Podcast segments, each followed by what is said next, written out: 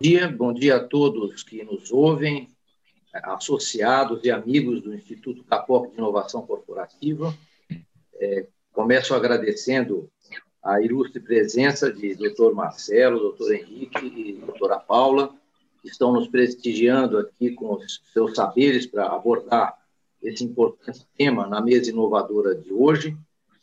É, quero registrar que o Instituto CAPOC de Inovação Corporativa é uma associação sem fins lucrativos, é, constituída como um, um, instituto de ciência e tecnologia para promover a, a inovação é, no nosso país, conectando grandes empresas com startups, conectando empresas e startups com universidades, com polos tecnológicos. E nós nos intitulamos a Casa do Profissional é, de inovação. E convidamos aqueles que nos ouvem é, a fazer parte do Instituto CAPOC, visitando o nosso site e é, submetendo o seu nome à apreciação da comissão de sindicância, se os temas lhes forem de interesse. É, passo a palavra ao Wagner Denis, que é o presidente da, é, do nosso Comitê de Inovação. Por favor, Wagner. Bom dia a todos. É, com certeza, mais uma mesa inovadora que vai trazer aí muitos assuntos bem interessantes para todos nós, nossos amigos que estão acompanhando agora ao vivo e outros também que nos acompanharão através das mídias sociais, do YouTube, que também estará à disposição.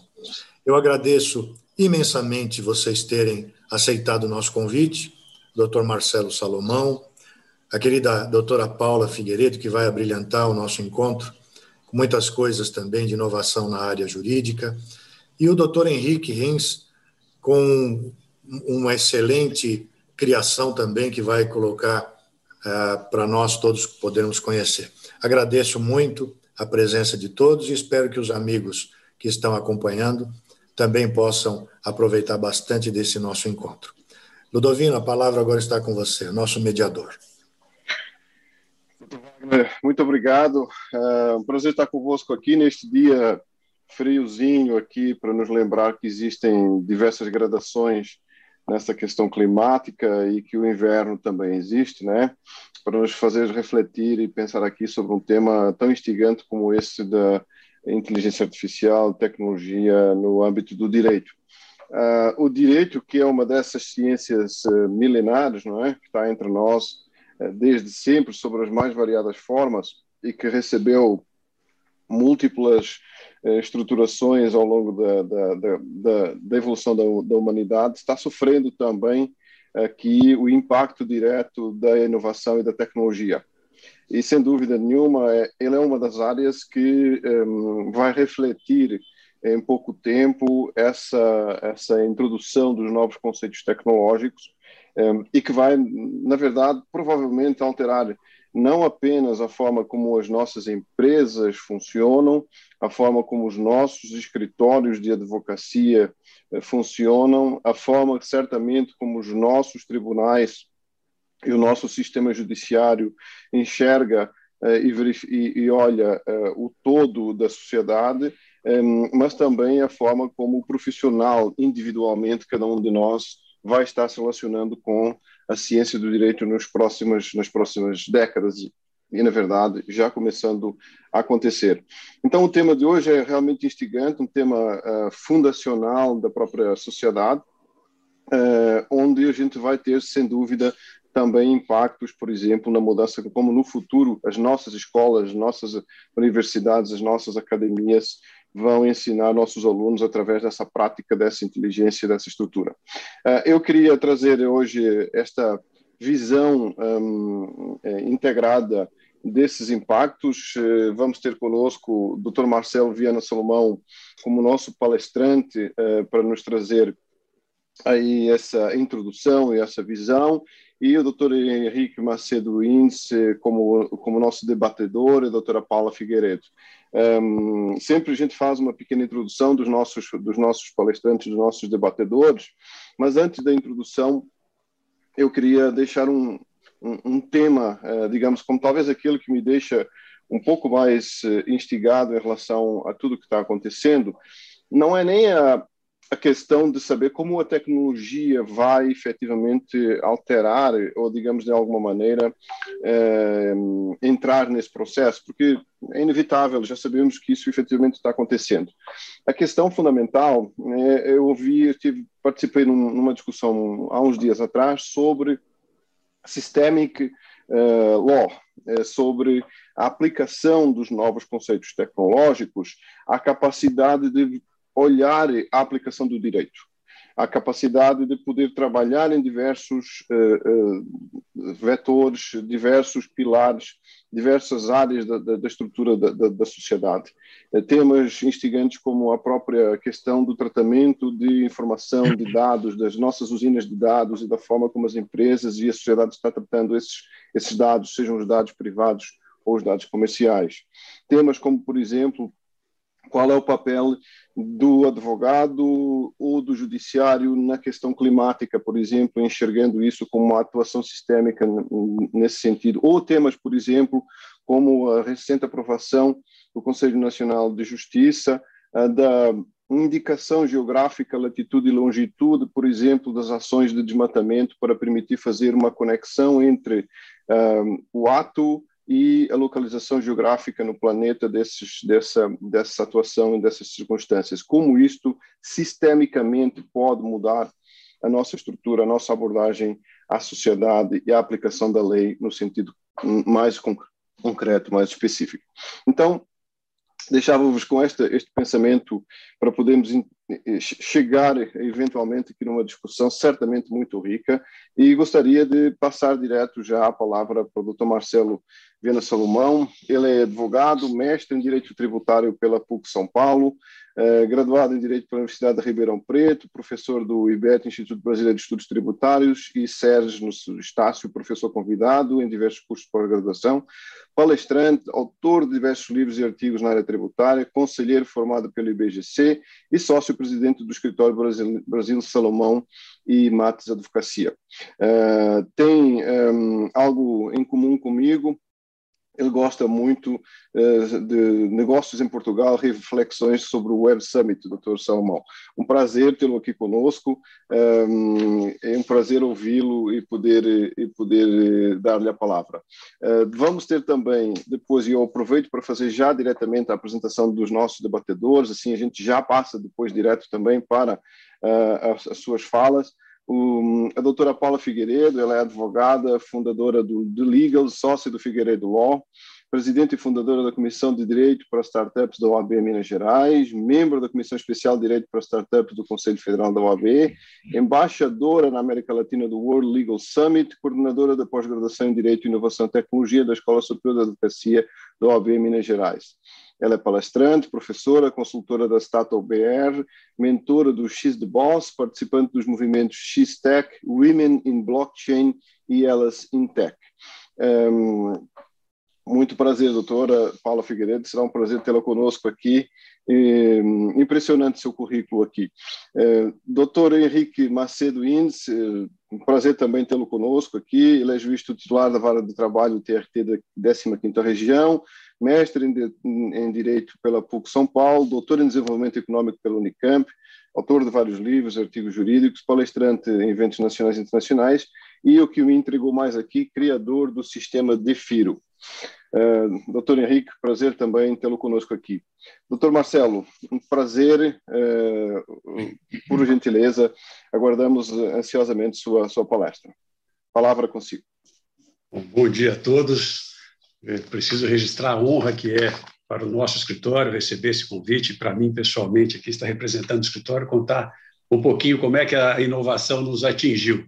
Eu queria cumprimentar o Dr. Irã Castelo Branco, presidente do Instituto Capoc, queria cumprimentar também os diretores dessa, dessa instituto espetacular de inovação e ainda trazendo esse enfoque para o direito, então, doutor Hermano Sintra, ao querido doutor Wagner Denis, que é o presidente do Comitê de Inovação responsável pelo, ou irresponsável né, pelo convite aqui à minha pessoa, ao nosso querido presidente que vai mediar aqui os eventos, doutor Ludovino Lopes, dessa mesa, e os meus queridos amigos de mesa aqui, doutora Paula Figueiredo e doutor Henrique Rins. Eles sim, a Paula e, efetivamente o doutor Henrique, deveriam estar aqui na condição de palestrantes. Vocês viram pelo currículo que quem entende de inovação são eles.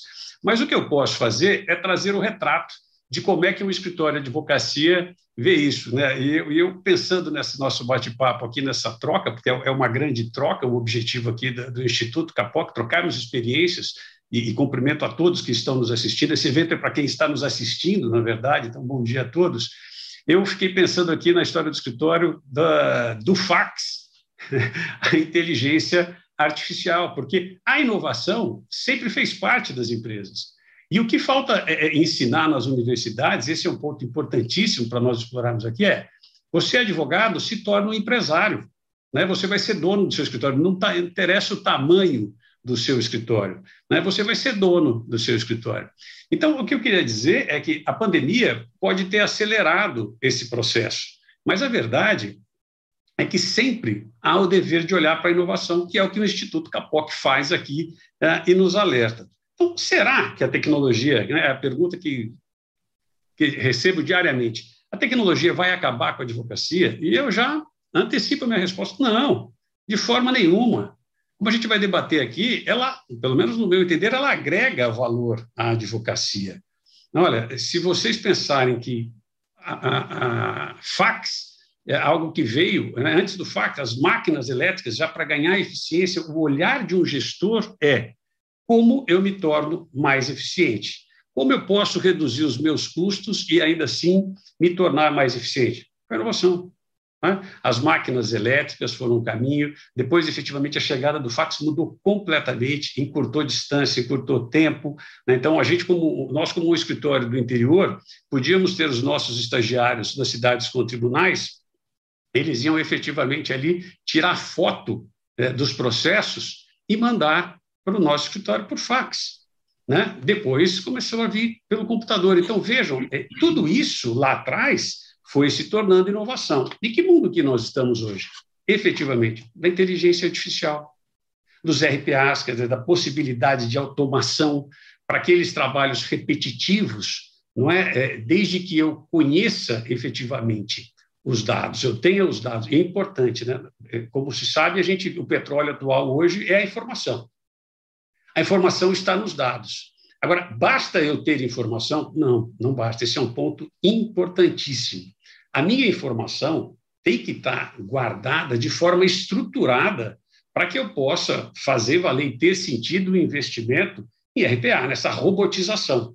Não é? Então, não adianta nada eu ter os dados, eu tenho que ter os dados e cuidar bem desses dados. Veja que o doutor Dovino estava dizendo da preocupação de uma análise sistêmica dos dados. Imagina que num, num micro olhar do meu escritório, os dados que dizem sentido aos meus clientes, as ações, se eu recebo uma carteira, caso, caso concreto, para ir trazendo e elucidando para quem está nos ouvindo, uma carteira do dia para a noite de 16 mil casos novos.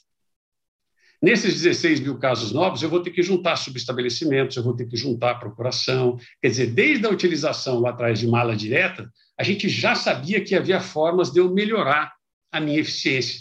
Mas também para eu poder, numa carteira de cobrança, por exemplo, é, separar os dados estruturados e, com isso, ganhar tempo e eficiência no meu trabalho. É, e aqui o doutor Henrique vai poder é, dar experiência espetacular é, sobre o Defiro, que peço extrema atenção a esse dado.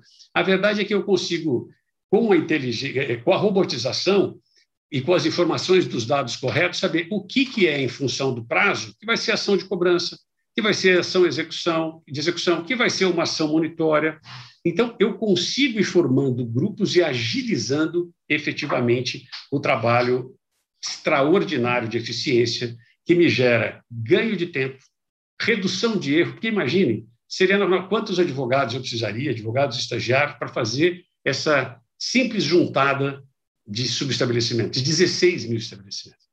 Então, e, aí contando ainda com 16 é, mil casos, e ainda contando com a, a, as, as, trocas de dados, né, com correspondentes de outras cidades para protocolo. Então, na medida em que você consegue robotizar isso, é, automatizar isso, a, a sua rapidez, a sua eficiência e redução de erros é gigantesca, e tudo isso faz muito sentido para qualquer empresa. E a advocacia, volto a dizer, independente do tamanho do escritório, é uma empresa e deve assim ser tratada. Mas o olhar de, de, um, de um gestor de escritório, e eu queria muito ressaltar isso aqui, a gente vai conversar, é, é, geralmente é muito mais aplicado à questão operacional dos processos, na condução dos processos. Mas eu quero deixar claro que o mundo digital, isso também foi o que o doutor Ludovino estava nos dizendo aqui na, na abertura. Ele entrou de uma forma na advocacia, como ele entrou nos mais diversos sistemas. A tecnologia é assunto nosso, efetivamente, do mundo, dos diversos temas. Não é? A gente está aí é, há pouco tempo com o Pix, que parece que é uma coisa que existe há anos pela facilidade que gerou. Por outro lado, a gente vê discussões querendo votar o voto para o voto impresso. Quer dizer, obviamente, um retrocesso a tudo que se espera, a tudo que se espera da melhoria da eficiência, da segurança. Estou dizendo tudo isso para mostrar que a forma que a tecnologia adentrou nos mais diversos setores não foi diferente na advocacia. E, portanto, por exemplo, questão do BI, Business Intelligence. Eu, eu ter dados, e sabe tudo a ver com o que o doutor Ludovino falou também, saber qual a tendência do mercado na minha região, é, que setores estão efetivamente mais em evidência, que, que setores que o mercado está procurando, quais são as ações que estão mais movimentadas, tudo isso me é possível. Então vejam que aqui não tem nada a ver com a condução do meu processo, tem a ver com a condução do meu escritório, do meu negócio, da minha empresa. Marketing digital, né? algo inimaginável. Dez anos atrás, aliás, se voltarmos 20 anos, o advogado sequer saía da sua cadeira para divulgar o seu trabalho, divulgar a sua expertise, isso ainda cruzando com as restrições absolutamente atemporais da, da, da, da OAB em relação a isso. Felizmente, isso vem sendo discutido com relação ao advogado poder divulgar o seu escritório, o seu trabalho, mas a verdade é que se esperava que o cliente fosse ao escritório. Vejam como mudou. Como é que nós não vamos analisar marketing digital hoje? Não é? Toda, toda a, a, as informações que tem que facilitam eu conduzir o meu escritório, se efetivamente eu não olhar isso, eu sou um mau condutor, eu sou um mau gestor, não é? Bom, voltando para a questão dos processos, existe uma, uma série de formas, é, e, de, e, de, tudo que eu fui analisando aqui na, na, troca, na verdade, eu estou aqui porque hoje eu estou na condição de presidente do escritório, mas o que a gente aprendeu com o nosso fundador, meu amado pai, Brasil Salomão, para nossa sorte, um workaholic danado, que continua nos ensinando com o seu exemplo diariamente, é descentralizar.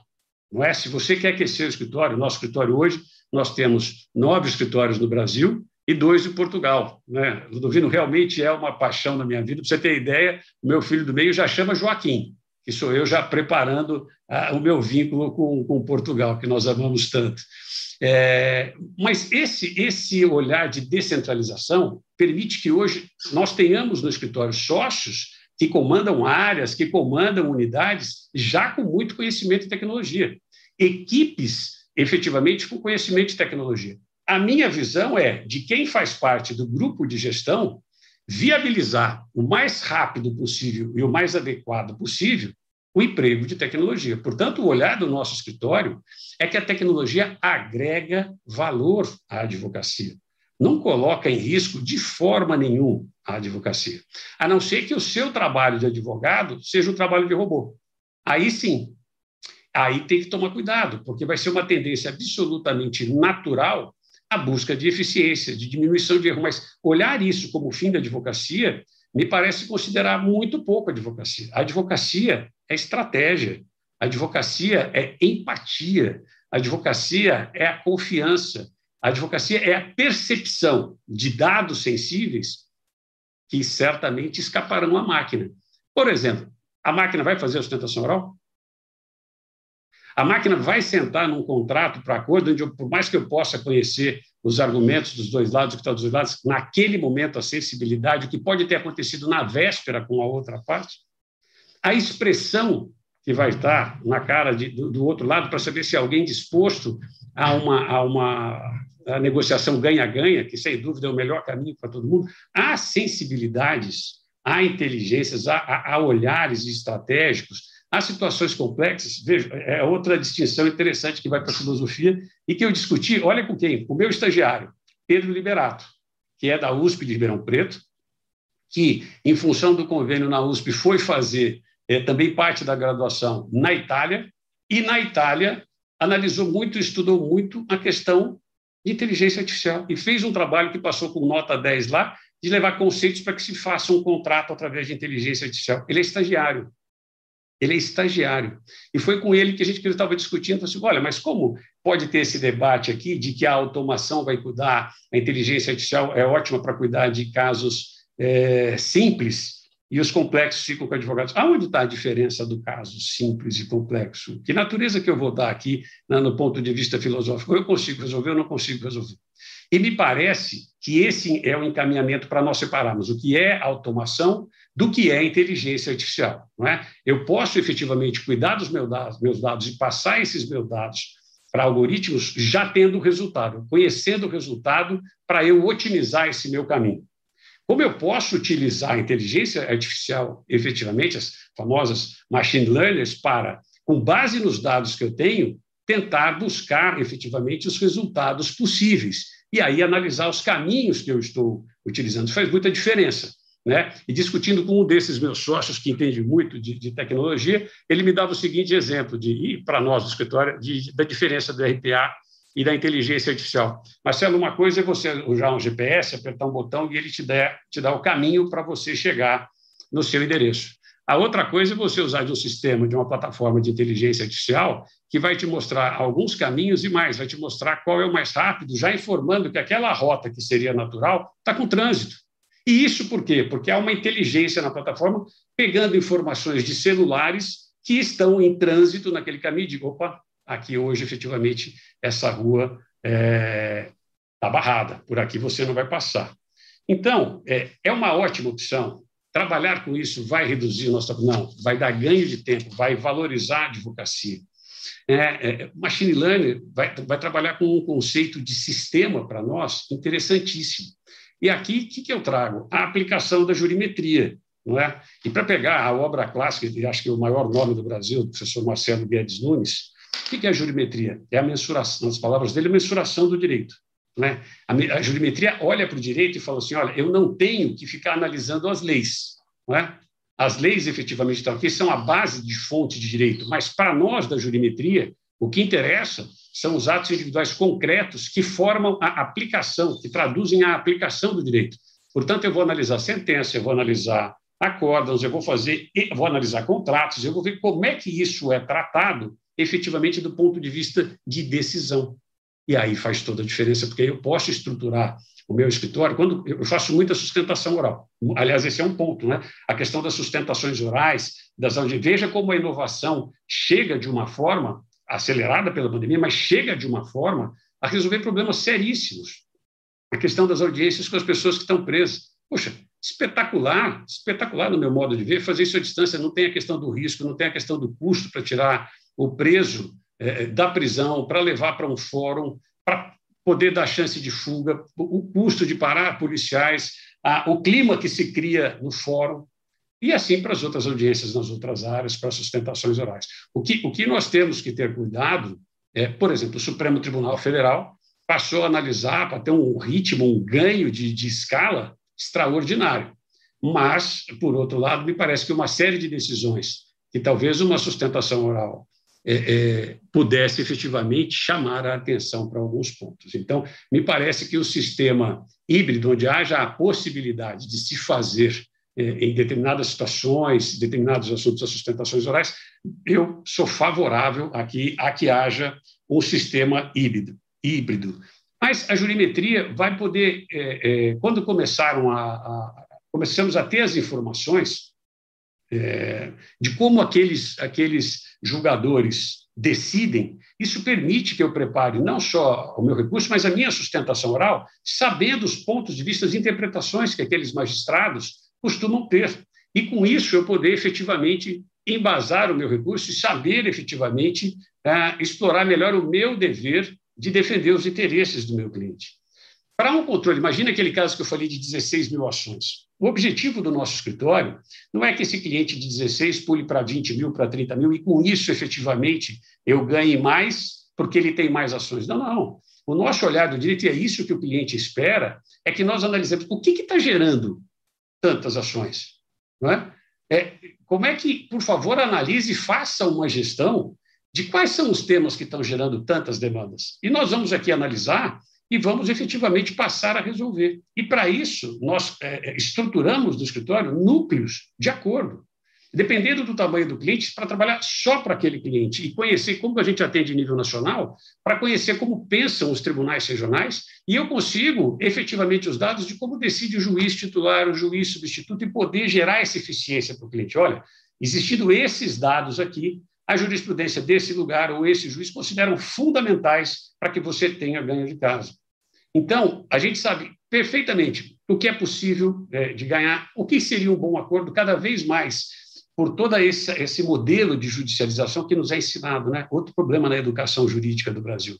Ali a gente aprende que tudo, tudo, tudo é levar para o judiciário. E a gente vê, é, e está aqui o doutor Henrique como prova e, e, testemunho vivo disso, como se judicializa tudo no Brasil. Isso é uma pena. Né? Felizmente, mediação, arbitragem, é, são, são, são formas de resolver que estão evoluindo muito no Brasil, mas precisa mais. Porque, por outro lado, há contrapartidas. Veja, o Supremo Tribunal Federal, tão abarrotado, tão abarrotado de processos, quando vai analisar a modulação dos efeitos e, pela forma, pela sistemática no Brasil de judicialização, corretamente diz: olha, eu vou prestigiar quem procurou o Poder Judiciário, esse está protegido. Então, veja que isso vai formando um círculo ainda da judicialização. E é por isso que os tribunais, assim como os escritórios de, de advocacia, as procuradorias também já estão trabalhando com inteligência artificial. O próprio Supremo Tribunal Federal tem o, o Victor, né, em homenagem ao saudoso ministro Vitor Nunes Leal, é, aonde faz essa, por exemplo, nós atuamos muito em repercussões gerais, hoje a gente tem ali um computador analisando quais são os temas de relevância nacional que podem se tornar temas de repercussão é, geral. Como isso é feito em outros tribunais, em outros estados, o Radar, é, em Minas Gerais, o Elise, Pernambuco. Ou seja, isso não é é, privilégio, ou melhor diria, não é dever só dos escritórios, é dever do mundo jurídico, de todos nós que queremos uma, uma justiça mais eficiente, mais rápida e mais barata. E é por isso que tanto advogados, Ministério Público, eh, procuradorias e os tribunais estão efetivamente investindo nisso. Ponto fundamental também que nos pergunta, Marcelo, qual é o perfil que seu escritório procura hoje e aqui falando para a nova, para a geração mais nova, de profissionais. É fundamental que tenha conhecimento e tecnologia. Olha, não tenha dúvida que isso virou um diferencial tremendo. Assim como há algum tempo passou a ser fundamental que se tivesse o conhecimento em inglês ou em outras línguas, porque o mundo globalizou, né? Está é, aí o que o Ludovino falou do nosso vínculo com Portugal. Há três anos temos escritórios em Portugal, não para atuar em Portugal, nesse país que eu tanto amo só em Portugal, mas sim Portugal como uma porta extraordinária de entrada para a Europa, de entrada para a África, né? de relacionamento espetacular com diversos outros países, de benefícios tributários extraordinários, de estímulo à indústria, como o Portugal 2020, agora já sendo, estando para ser aprovado eh, ao 2030. Então, não dá para eu olhar, para eu fazer a melhor advocacia para o meu cliente conhecendo as necessidades do meu cliente, sem olhar para o mundo. Não dá mais para eu olhar só para a minha cidade. Me parece fundamental, cada vez mais na advocacia, não é apenas conhecer o direito, não é ser especialista numa área. Me parece que a exigência mudou. Eu preciso conhecer de mercado, eu preciso conhecer de marketing, eu preciso efetivamente conhecer o meu cliente, a atividade do meu cliente, o setor do meu cliente, a cadeia produtiva em que ele está inserida, para que aí sim eu possa ser útil.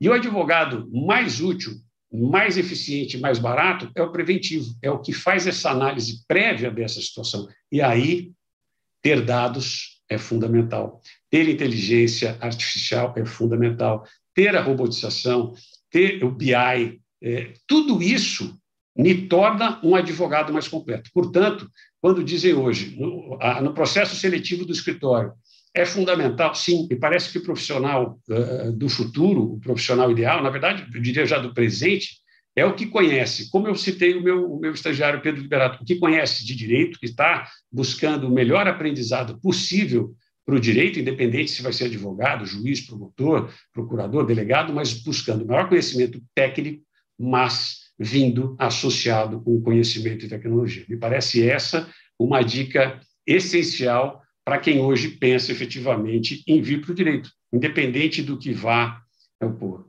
É, as universidades precisam, e é assim que eu queria é, finalizar, mostrar que o advogado, puxando aqui para a advocacia, é um empresário. E não tem nada é, é, é, impressionante como a própria advocacia, com as suas hipocrisias lá atrás, fala, como empresário, a nossa profissão é uma profissão individual. Isso, pode ser individual, vai continuar sendo sempre muito pessoal, recomendo que seja assim. O que não muda, que eu tenho que olhar, que eu tenho despesas no meu escritório, que eu tenho custos no meu escritório, que eu preciso de clientes, clientes novos, manter os meus clientes, que eu preciso estar adequado com o mercado.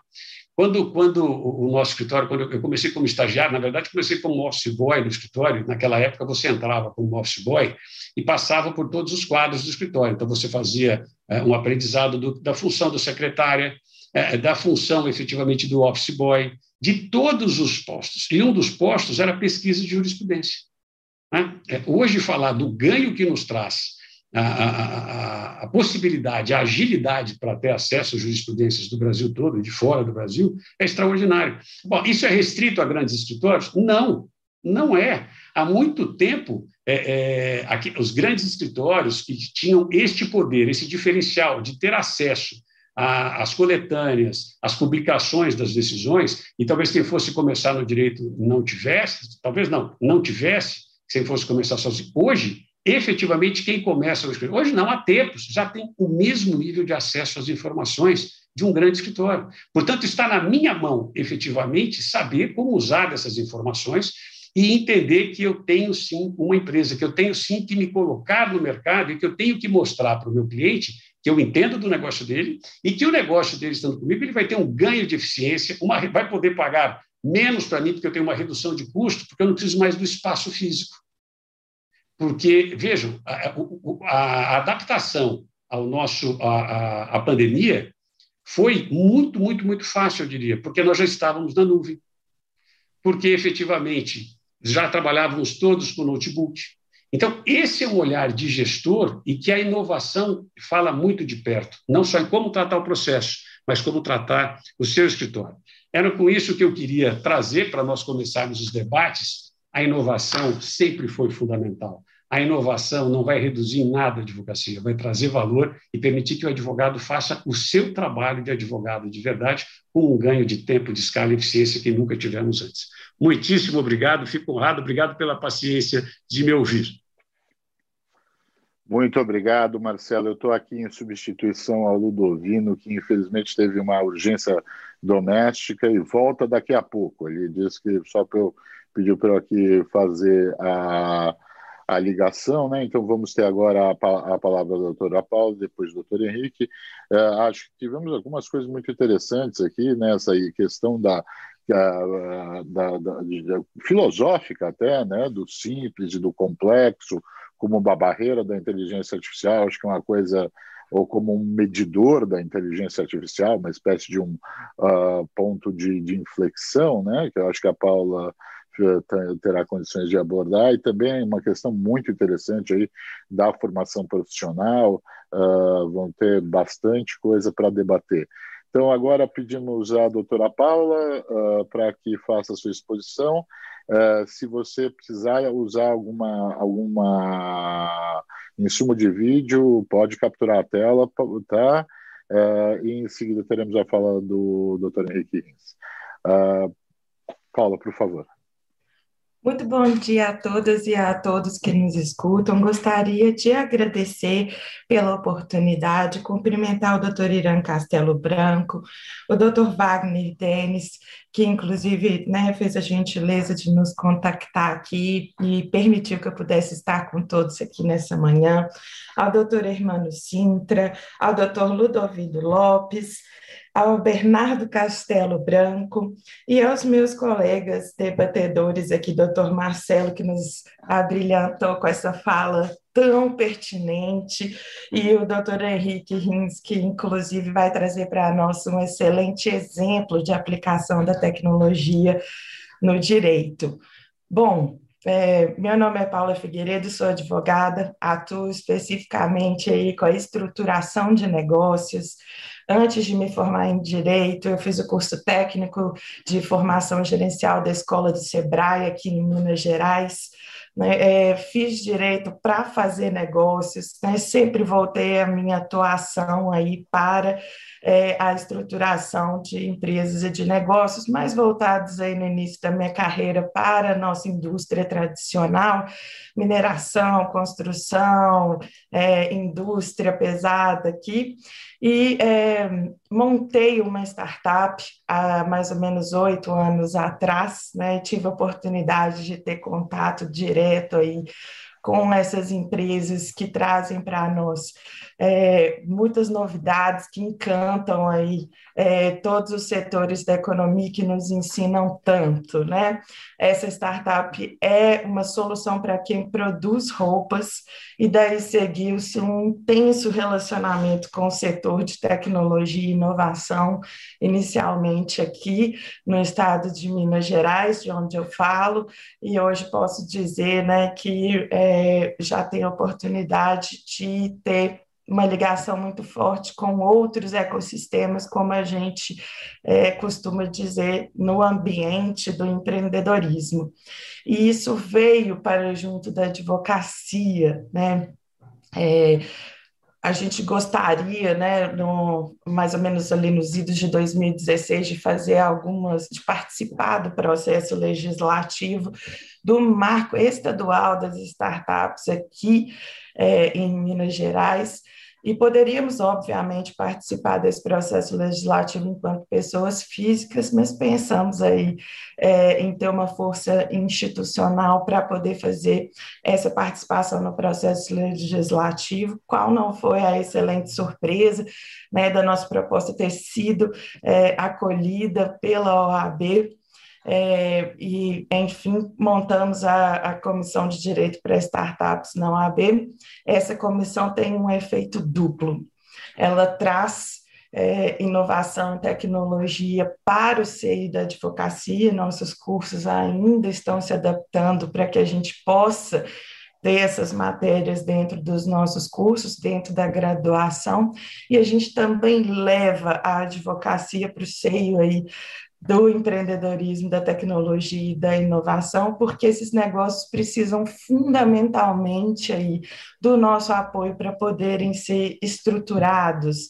Né? A gente tem negócios que nascem é, em um cenário em que ainda não existe legislação a respeito, ou podem é, ter algumas situações aí desafiadoras, nós temos vários exemplos aí, né, de plataformas é, que desafiam o, o, debate jurídico com muita razão, né? Então, a gente precisa aí de ter o apoio para que a gente consiga né, é, trazer os pilares para poder estruturar esses negócios.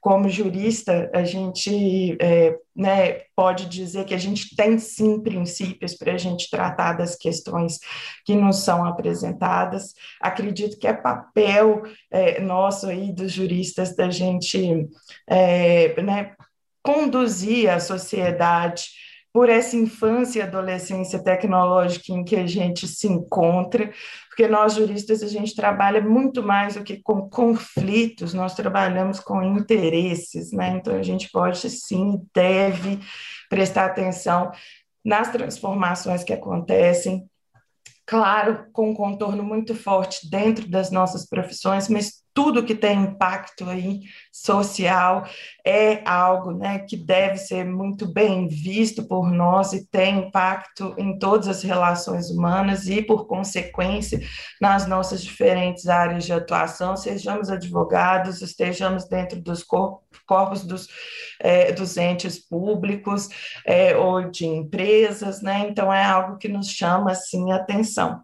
De, e nessa caminhada de direito e tecnologia, tive a oportunidade não só de acompanhar e fomentar é, né, a, a criação de comissões de direito para startups no Brasil, como ver esse, em outros estados e outras cidades, né, como ver esse trabalho sendo alçado aí finalmente ao Conselho Federal. E nesse trabalho a gente também teve a oportunidade de participar né, do processo legislativo nas esferas municipal, estadual e federal. Tivemos agora há poucas semanas aí a publicação do Marco Federal é, das Startups, né? que trazem muitas novidades para nós. É, foi um processo né, que, que, tinha um, é, que tinha objetivos aí maiores, vamos trabalhar com o que passou, né? Porque é um amadurecimento social e é um amadurecimento chegar na nossa legislação, trabalhamos aí com é, um processo para isso. E um outro ponto que eu gostaria de trazer aqui também, é, para o conhecimento de todos, é que nesse trabalho com direito e tecnologia, tivemos a oportunidade também de participar, de promover né, as maiores competições de direito e tecnologia do mundo aqui no Brasil. Uma delas é o Global Legal Hackathon, né, que tem é, competidores do mundo todo, maior competição de direito e tecnologia do mundo, em que a gente desenvolve negócios aí, né, é, no final de semana, de sexta-feira até domingo, é, um desenvolvimento ágil de negócios em duas vertentes, né? É, a melhoria da operação do direito, né, do, é, dos negócios do direito, das nossas práticas aí, é, enquanto é, juristas, consumidores ali daquela inovação, seja ela para o poder público, seja ela para as entidades privadas, e também é, no, na vertente de aumento aí de acesso à justiça, né, é, que é uma questão que não é só brasileira, né, ela acontece no mundo todo. Dentro dessa competição existem também desafios específicos, como no, no ano passado houve um desafio de inclusão. Gostaria de é, convidar todos ao pensamento de que estamos no melhor lugar do mundo para poder inovar no direito. Nós temos números no direito aqui no Brasil que não são comparáveis aí a outros países, né? Nós temos é, mais de 1 milhão e 200 mil advogados inscritos nos quadros da ordem. Nós temos né, cerca de 6 milhões de bacharéis em direito no país. Calcula-se que tenhamos este mesmo número, 6 milhões de estudantes de direito nas faculdades hoje, né? A gente teve é, já aí tramitando no nosso judiciário 100 milhões de processos é, anualmente, número esse que é, a gente consegue aí nos últimos anos pela primeira vez observar reduções, né? É, e por que, que, será que formamos tantos juristas nesse país? Né? Se ao primeiro olhar né, seria um olhar de mercado saturado, gostaria de convidá-los a pensar de outra maneira. Acredito que formamos tantos juristas no nosso país porque temos, sim, um problema grave de acesso à justiça. Né, da quantidade de advogados mencionada anteriormente, a gente sabe que 80% deles fica concentrado nas capitais aí do Sudeste, né? A gente tem um país com dimensões continentais, uma série de questões que a gente precisa, sim, ver resolvidas, e a tecnologia é uma excelente ferramenta para que a gente faça isso. Né, é, dentro do nosso propósito de realmente trazer o acesso à justiça e da gente ver né, a evolução ver a tecnologia, trazer para nós, acho que o principal é que a gente possa carregar as nossas atividades do propósito, do que, que a gente quer que a tecnologia faça para nós. Né? A gente ainda vê muitos debates a respeito da tecnologia ser uma questão positiva ou negativa, né? sendo que a gente está falando de uma ferramenta, e essa ferramenta precisa ser apontada para o que nós queremos enquanto sociedade, e acredito que o nosso trabalho enquanto juristas é garantir que isso vai acontecer, né? não só trazendo aí principalmente transparência né, para o uso da tecnologia, mas também trazer o foco e o direcionamento mais do que qualquer outra coisa. Né? É, com isso, então, é, deixo as minhas primeiras considerações e aguardo aí né, as perguntas do nosso público. Muitíssimo obrigada. Ludovino, não sei se você já, já está disponível, uh, senão eu vou aqui trazer já. Então, deixo as honras aqui para o Dovino. Obrigado, Paulo. Muito bom. Então, prazer, doutora Paula Figueiredo, grato aí pela, pela, pela sua explanação e pela descrição do avanço em que essas frentes já estão efetivamente implantadas e trabalhando. Uh, eu sempre gosto de ver essas coisas pelo lado de como encarar o desafio e a oportunidade, né? e não ela sendo uma estrutura de não, agora vai acabar, não, pelo contrário, nós vamos sempre agregar valor dentro desse processo, certamente. E aí, eu queria dar a palavra ao doutor Henrique Innes, no sentido de nos trazer essa visão prática estrutural eh, da aplicação do direito nos nossos tribunais e da aplicação dos conceitos de inteligência artificial. E, como eh, disse ainda há pouco, estou bastante curioso em relação ao DIFERO. Doutor, por favor. Está mudo, doutor, eh, doutor Henrique. Tirado mudo. Agora sim, desculpa.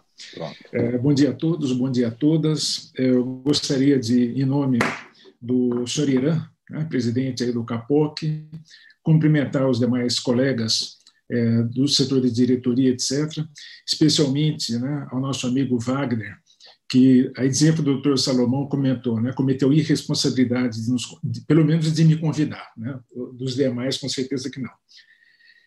E eu digo para vocês que eu fico até meio constrangido, né, depois de ter ouvido a apresentação aí do doutor Salomão, da, da, da doutora Paula, para poder falar alguma coisa aqui, né, porque o meu mundo é relativamente restrito. Né? Eu trabalho há 22 anos aí na magistratura, antes eu trabalhei sete anos como advogado trabalhista.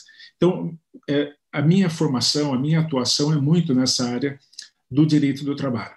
Só que, aproveitando né, o gancho dos que me antecederam, é, eu gostaria só de comentar né, mais ou menos a minha formação para poder chegar onde eu acho que seria mais interessante a gente apresentar aqui, que seria esse sistema de filo que eu eh, desenvolvi. Eu sou formado técnico mecânico, fiz colégio técnico da Unicamp, eh, trabalhei um período como estagiário né, em empresas metalúrgicas, depois eu fui contratado por uma multinacional, trabalhei cinco anos como técnico, disso eu virei vendedor, virei representante comercial de produtos nessa área, fiz dois anos de engenharia e abandonei o curso porque não gostei. Aquele negócio de somatória com x tendendo a zero não entrava na minha cabeça. E foi então que eu conheci, né, fui apresentado ao direito e me encantei por isso. Só que, na verdade, a gente não consegue, a partir do momento em que você entra no ar, você não consegue esquecer aquilo por que você já passou. Né? Então, o pessoal brinca né, que eu tenho uma mentalidade muito cartesiana, muito exata, né? o que no lado do direito ele traz aí alguns desafios, mas que eu acabei superando nesse tempo todo. E aí é, duas coisas me chamaram a atenção, já para poder entrar no, no, tema específico nosso, é, duas coisas sempre me chamaram a atenção. É, o primeiro é a questão do, da qualidade das peças processuais que a gente tem acesso. É, infelizmente, o doutor Salomão aí colocou é, essa questão da jurimetria, a possibilidade, a capacidade hoje que os escritórios de advocacia têm para poder é, elaborar peças, descobrir né, qual a tendência desse juiz, daquele desembargador, daquele ministro, né, se bobear, ele sabe até a cor da gravata que eu vou usar hoje. Mas como utilizar isso no dia a dia? E dentro de um outro problema que a gente tem encontrado hoje, né, esse costume que se criou é, no Brasil, e eu vou falar da minha área trabalhista, não posso dizer das demais, de se transcrever é, acórdãos em petições iniciais em contestação. É, eu sempre digo, gente, pelo amor de Deus, isso aí não me vincula. Pelo contrário, né, fica uma peça extremamente extensa né, que acaba mais atrapalhando né, o advogado na hora dele fazer um embargo de declaração, a hora dele fazer uma audiência, etc., do que propriamente ajuda. Né, eu já peguei uma petição inicial com 70 folhas, né, com 70 laudas, o escritório da empresa não quis ficou para trás e escreveu 150. Né? Até brinquei, vocês estão achando que eu vou ler tudo isso. Né? Eram folhas e folhas com transcrição, olha, tal coisa, tal tribunal decidiu assim. Gente, eu teria que parar, para usar isso aí, eu teria que parar tudo, entrar naquele processo daquele tribunal, ver o que se foi discutido, que prova que foi feita, etc. Tá? Então, Essa é uma dificuldade, estou dizendo do lado da magistratura, de você lidar com tudo isso. Né? Aqui em São Paulo, parece que o TJ está defendendo aquela ideia da petição 10. Tá? Não tem por que você fazer uma peça com mais do que 10 folhas. Eu estou falando em primeira instância porque é onde eu atuo. Tá? Eu peguei outro dia, o advogado colocou, fez três laudas para pedir hora extra. Quando bastava ele colocar, o reclamante trabalhava das 8 às 21, com 30 minutos de intervalo de segunda a sábado, e em três domingos por mês. Por conta disso, requer pagamento de horas extras. Tá? Em três parágrafos já resolve isso. Ah, mas não é necessário trabalhar com a jurisprudência? Isso que eu com certeza quer. Se há necessidade de se fazer referência a isso, né, utilize numa eventual, num eventual aí pré-questionamento né, um eventual recurso de revista, demonstrar a divergência. Tá? Mas numa primeira, segunda instância, não tem por que fazer isso. Ah, mas eu tenho que esgotar os argumentos. Aí a gente entra no segundo aspecto. Essa pesquisa toda que a, a jurimetria permite, pode fazer com que o operador do direito, o advogado, o juiz, etc., mas quem tem mais acesso a isso hoje em dia é, são os escritórios de advocacia, pegue a tese daquele raciocínio, pegue a tese daquela, daquele, daquela decisão tá? e coloque como sendo tese dele. E entre parênteses, ou coloque uma nota de, da rodapé, conforme RR, não sei das quantas. Tá? Não precisa transcrever isso tudo né? na peça, para não ficar uma peça cansativa.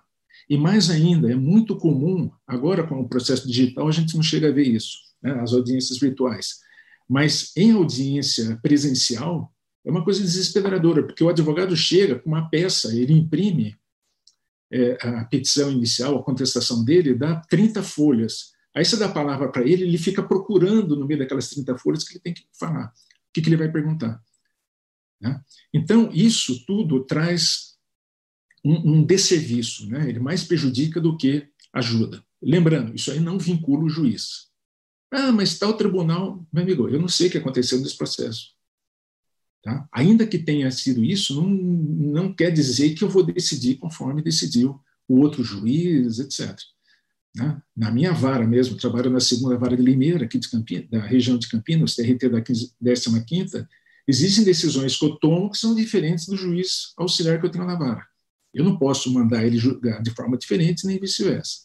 Tá? Então, existe essa, essa divergência. Bom, mas aí, de tudo, vem um outro aspecto que eu tinha comentado com vocês lá no início. Uma vez fui visitar o escritório de um conhecido meu, né, eu era advogado ainda, escritório trabalhista, um escritório muito grande de São Paulo. Quando eu cheguei, que eu entrei no escritório, eu achei que estava naquele negócio crediário né, das Casas Bahia.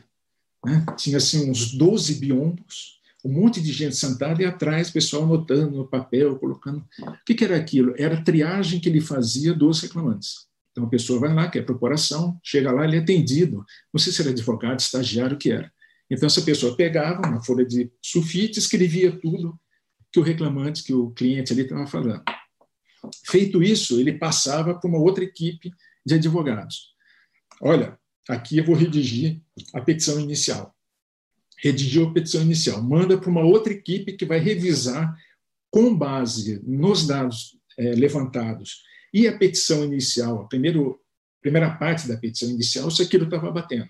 Se está tudo certo, manda para um terceiro grupo. Ou seja, não vamos estender aqui. O fato é que existia nesse escritório um funil terrível até chegar ao dono do escritório. E quando eu fui no escritório dele, nessa ocasião que eu fiz essa visita, a mesa dele parecia, sei lá, uma gráfica uma, pilhas e pilhas e pilhas. O que é aquilo? Ele tinha que revisar todas as petições iniciais, todos os recursos, todos os embargos de declaração. Quem é que consegue trabalhar nisso? Né? O doutor Salomão colocou um negócio interessante. Né? A gente pega e desenvolve é, essa pesquisa, descobre novas teses, novas tendências, novos entendimentos, etc. Né? Então, a gente, estou falando o que eu imagino, tá? não conheço escritor hoje, não sei como funciona isso aí. Mas a pessoa desenvolve essa tese, como é que você divulga isso para todo o corpo jurídico? Né? Como é que se faz essa transmissão? Quer dizer, coloca num autotexto, manda para o colega, coloca num banco de dados do escritório, como é que funciona isso? Tá? Muito bem, então esses são os dois aspectos. Aí, nessa atividade minha, né, no dia a dia aí de audiências, etc., junto com o meu raciocínio de exatas, eu via que muitas contestações, via de regra, eram muito parecidas. Aí, quando eu estava na escola judicial, me ensinaram a trabalhar com autotexto. Né? Então, aquela coisa fantástica. Tá, tá, tá, F3, F3, F3, embora autocorreção no teclado, etc. Só que aí eu falei, mas pera um pouquinho, não tem como é, se automatizar isso aqui? Fazer esse, né, esse F3 dentro de um sistema completo? E aí eu fui trabalhando com aquilo, pensando isso aqui e tal, até que eu cheguei numa equipe, né, uma empresa aí que desenvolve sistemas de informática. Eu falei, escuta, é possível fazer isso? Ele falou, sim, desde que você me passe o que você quer, dá para fazer. Né? Aí que eu fiz, né? por conta desse tempo todo né, de advocacia e de magistratura, eu pensei em tudo que pode, né, do que eu lembrava, tudo que podia ser colocado numa petição inicial. Então, eu elaborei tudo isso, todos os itens de uma petição inicial. Então, vai pedir vínculo empregatício. Então, a pessoa, daqui a pouco eu vou pedir para colocar o vídeo aí, mas é, o vínculo empregatício. Então, tem um link, um botãozinho que ele coloca, vínculo empregatício. Admissão, função, salário, dispensa. Quando ele coloca esses dados, quando ele manda ao final geral o processo, isso aí já gera um texto objetivo, né? colocando o reclamante foi contratado em tal data para exercer tal função, com tanto salário, dispensado em tal data, só que não foi registrado em sua carteira. Isto posto, atendido os requisitos do artigo 2 e 3 da CLT, pede o vínculo empregatício. Tá? E nisso foi né, formação do contrato, modalidades, nulidades de contrato, conteúdo, alteração de conteúdo, extinção do contrato, estabilidade, aviso prévio até o fim. E, no fim, eu conseguia, a duras penas, né, porque não tem a mentalidade de como se faz a programação. Então, eu lembro que a primeira vez que eu fiz, o cara falou: impossível fazer isso, porque era tanta ramificação que o computador não consegue fazer isso. Então, eu fui né, montando isso de uma forma que o pessoal de programação conseguisse fazer. Então, hoje, essa petição inicial que eu tenho, que eu disponibilizo aí, que eu tenho, é, você não só coloca, só tica, né, clica lá nos campinhos e insere os dados necessários. Ele não só gera a petição inicial expondo fatos, os pedidos, né, que é uma coisa que não se costuma fazer. Né, requer a declaração do vínculo empregatício, né, e não requer anotação da carteira. Declaração, condenação de obrigação de fazer. Isso é uma coisa que o advogado não faz ele se esquece né, de pedir a condenação com obrigação de fazer, sob pena de multa de. Tá? Ele acaba perdendo esse sob multa de. Seja porque não sabe, ele esquece, o que for. Tá? E já gera isso. E no final, né, não fosse suficiente, esses pedidos já saem líquidos. Claro que dentro daquela expectativa, né, aquele aproximação que o próprio TST falou, que não precisa ser uma liquidação estrita.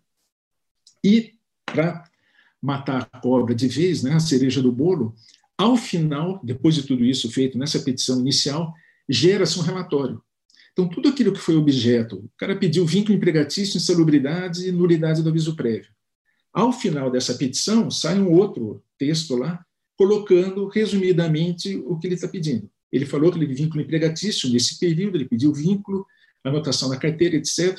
Para quê? Para que com esse resumo ele possa, numa audiência, com uma folha de sulfite, duas, o que for, saber o que ele está discutindo ali. A mesma coisa eu fiz com relação à reclamada.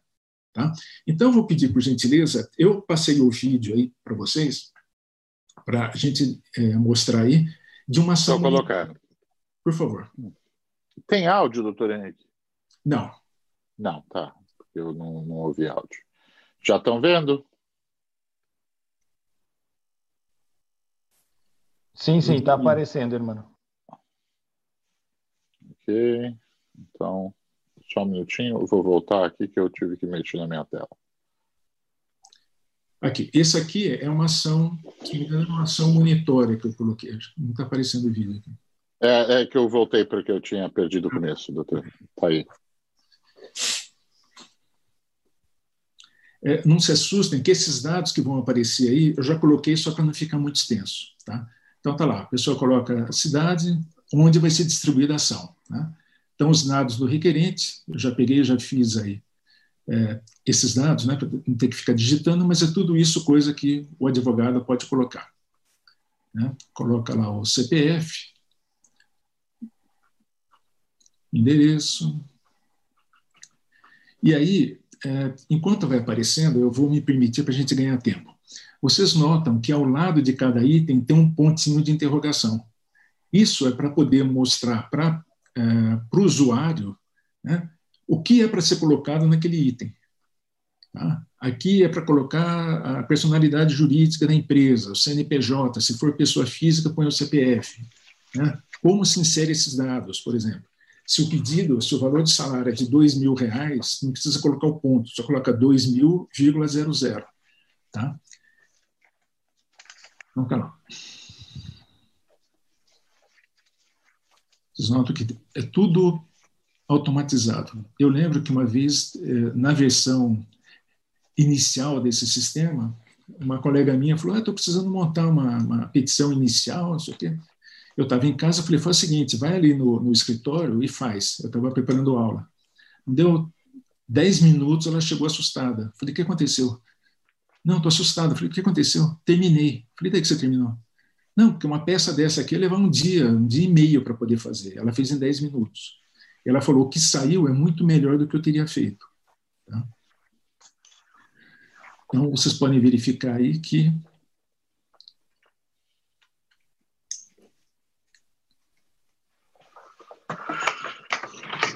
Doutor Henrique, esse sistema fica na nuvem, né? não é um software que você compra e instala no não, computador. Fica né? na nuvem. Fica na nuvem. Ok. Tá? Essa é. Hoje, ah, às vezes aparece minha bela mão aí na frente.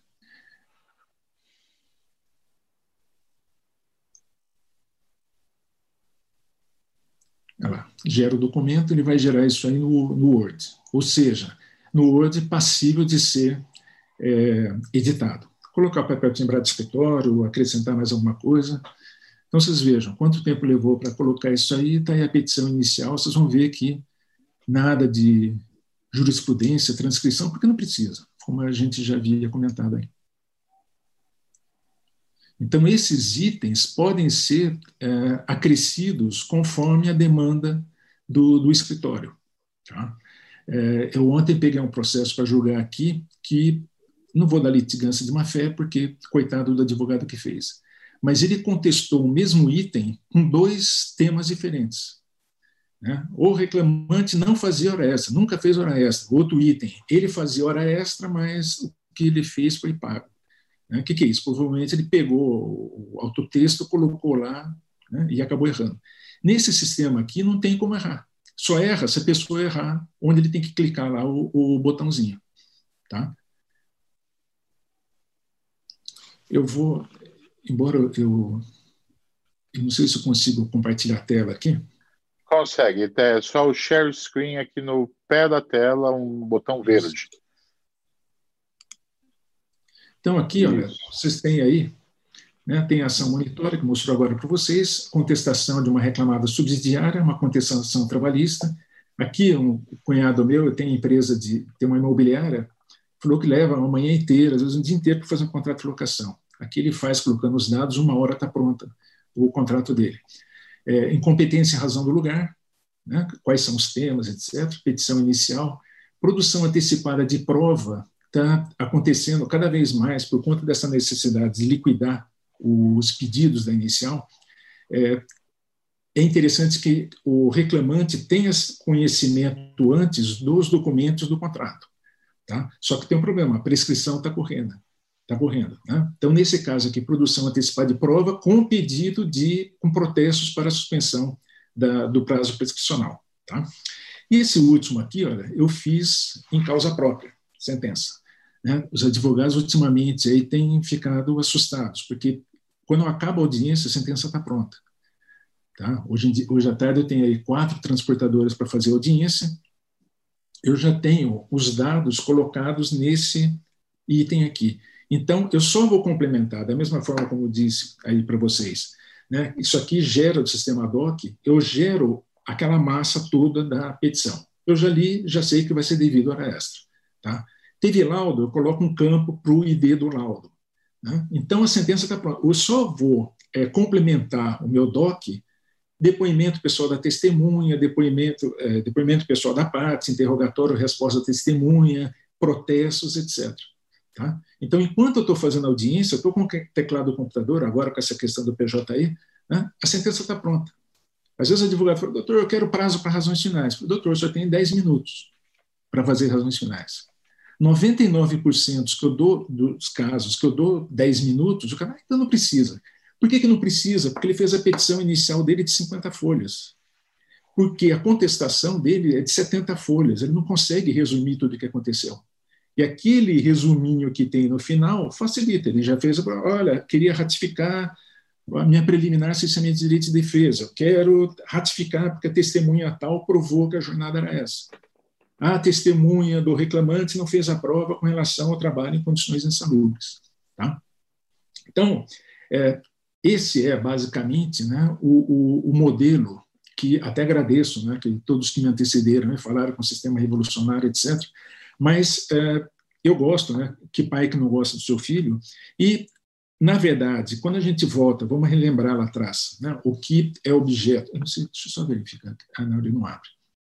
É, voltando lá atrás, é, é, possível nesse caso, por exemplo, o doutor Salomão aí comentou, pega uma empresa de 16, pega uma empresa com 16 mil reclamações trabalhistas.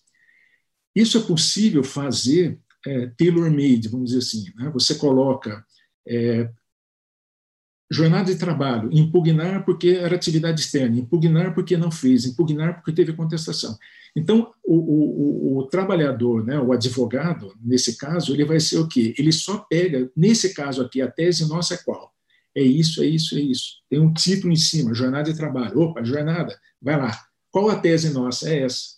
Não corre o risco, né, como alguns reclamantes fazem, pedir estabilidade para homem. Né? Que volta e meia acontece então não tem como acontecer. Bom, mas o, o que vai ser feito com esse grupo todo nosso de advogados? Que o doutor Salomão volta a insistir, o nosso aí palestrante. Qual vai ser o papel do advogado nisso? Então a gente desloca ele desse trabalho braçal, vamos dizer assim, né, de ficar pegando autotexto, coloca isso, coloca aquilo, para fazer essa pesquisa de geometria, o que a gente coloca, a tese coloca aqui, e o escritório todo, todo mundo que é ligado, nesse caso aqui, a área trabalhista, já, hora que acessa lá, já está com a última tese, com o último argumento, etc. Ah, mas surgiu uma coisa nova, não tem importância, dá para encaixar aquilo ali também. Tá? Então, é, essa é mais ou menos a, a minha contribuição dentro dessa coisa da inovação tecnológica. Eu achei que precisava ter esse link né, que foi colocado aí entre aquela pessoa que elabora a peça e, a, e aquela pessoa que faz a pesquisa doutrinária jurisprudencial. Você tem que ter um link entre esses dois e difundir essas informações. Tá? Não fica com um, fica com o outro. Inclusive, para que possa, eventualmente, essa coisa. O professor Salomão começou, conversou com o estagiário dele, desenvolveu novas ideias, etc. Por que não aquele advogado júnior, que é o responsável por colocar, por montar tudo isso, conversar com o pleno. Falei, escuta, você colocou essa tese, só que eu estou fazendo lá minha especialização, pensei em tal coisa. Tá? Então, agradeço uma vez mais ao Instituto Capoc pela oportunidade de estar conversando com vocês. Agradeço né, não só o convite que me foi feito aí, aos colegas que me antecederam. Eu tenho certeza que saiu muito mais engrandecido né, depois dessa hora e meia que nós conversamos aqui. Okay? Muito obrigado a todos.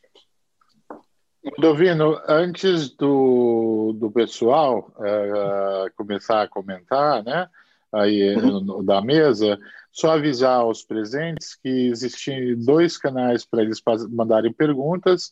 Uh, existe o chat, existe também o Q&A e aqueles que quiserem fazer a pergunta de vo própria voz, existe aqui um símbolo também, raise hand, levantar a mão, tem uma mãozinha, e a gente também chama as pessoas para fazer a pergunta de, de própria voz. Então, quem tiver comentários, passo a palavra de volta para você, Ludovino.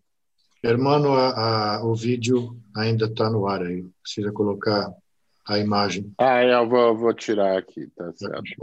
Uh, do, do, é, eu faço, eu faço eu mesmo. Uhum. Hum, eu vou, enquanto, enquanto o irmão resolve uh, o desafio tecnológico, vamos então fazendo aqui as nossas introduções. Bom, uh, eu queria pegar um pouco da visão integrada dos três uh, para provocar algumas questões nessa discussão. Nós temos várias formas como podemos encarar este desafio que está aqui. Na verdade, ou ele é encarado do ponto de vista da estrutura da capacidade de, do profissional, e aí talvez nós tenhamos que vir desde o início na academia, na faculdade e na universidade, e a interação entre essas aplicações no mundo prático e a, e a, e a como elas impactam na preparação do estudante de direito. Vejam, um, por exemplo, quando o doutor Henrique nos fala sobre essas aplicações concretas que ele está desenvolvendo, eu posso pensar, doutor Henrique, também no futuro, por exemplo, criar algo similar para fazer um processo de impacto, análise de impacto regulatório, por exemplo. Quando eu tenho uma estrutura de análise de impacto regulatório, eu poderia hum, de alguma maneira formatar essa análise e criar uma metodologia que permitisse aos nossos decisores públicos e a estrutura de demanda poderem ser muito mais objetiva em relação a todos esses temas que estão aí. Eu posso também amanhã pensar eh, em como eu posso eh, melhorar eh, a capacidade de análise de informação na própria concepção das peças processuais. Eu adorei sua sua colocação. Um dos meus sonhos seria eu poder ter na minha tela aqui um cockpit que me diz o seguinte: à medida que eu vou construindo a peça processual, ele me diz, olha, a nova legislação tal veio e ela tem um impacto XYZ nesta matéria que você está trabalhando. Ou quando eu faço um embargo, ou quando eu faço um, um, uma reconvenção, eu ter a, essa informação à minha disposição para eu poder trabalhá-la de forma inteligente, estruturada nesse sentido. E eu acho que esse seu exercício nos abre um caminho fantástico aqui para fazer este tipo de exercício do ponto de vista da construção legal nesse sentido. É, então, parabéns aí pela, pela, pela, sua, pela sua construção nesses termos. Então, eu queria deixar algumas, hum, alguns desafios. O primeiro aqui é qual vai ser o nosso advogado do futuro ou do presente? É, e se eu vou ter amanhã, junto comigo, um assistente virtual? Isto é, eu estou aqui sentado e do meu lado está o meu assistente virtual me dando informação, buscando informação para mim, buscando informação para a estrutura do escritório, como se ele fosse um avatar da minha estrutura e como é que eu posso utilizá-lo dessa forma. O segundo é como é que o nosso judiciário pode trabalhar um, um conjunto de informações extraordinariamente ricas. E eu, eu percebi a sua dificuldade também no sentido de dizer eu vou decidir com a minha uh, o meu conhecimento mas também com a minha a minha percepção da, da sociedade com a, a, a estrutura da sociedade. Esse elemento ele não vai conseguir ser estruturado por uma máquina, ele vai ser sempre estar presente na nossa decisão, também como advogados. Então, este equilíbrio, como é que vocês acham que este equilíbrio se vai construir ao longo do tempo e como é que a gente pode, com isso, trabalhar essas questões dentro da sociedade brasileira? Câmbio.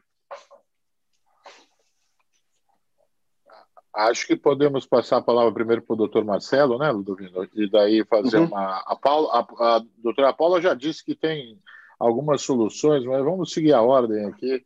Uh, a Shirley, a, a live está sendo gravada, sim, no YouTube, uh, estará imediatamente disponível no canal da, do Instituto Capoc. Uh, doutor Marcelo. Pois não. Bom, queria parabenizar a doutora Paula, a doutora Henrique. Como eu já esperava, aprendi barbaridade aqui com os dois. E vejam, para quem está nos ouvindo, em especial para quem está vindo para o mundo do direito, como a, aquela conversa verdadeira da amplitude de conhecimentos que o advogado tem que ter hoje, não é? E do profissional do direito. A Paula disse: olha que interessante, eu fiz o direito para fazer negócios, então, com uma vocação de negócios, trazendo o lado jurídico para isso. Olha como evoluiu a questão do startup. Vejam a importância do conhecimento do doutor Henrique na, na, vivência prática, técnica, depois no curso de engenharia, para achar a paixão no direito, mas, obviamente, aquilo que ele, é, o que a gente aprende, ninguém tira da gente. E a construção de um sistema como esse. Ele trouxe uma dica importantíssima para nós aqui, advogados. Existe esse negócio de petição de 70 laudas. É, é, aliás, na minha interpretação, se fosse julgado, admiro muito o juiz, porque eu não conseguiria ser, ter essa imparcialidade. Eu, como advogado, eu sou parcial. Por isso eu admiro demais a função dificílima de ser imparcial.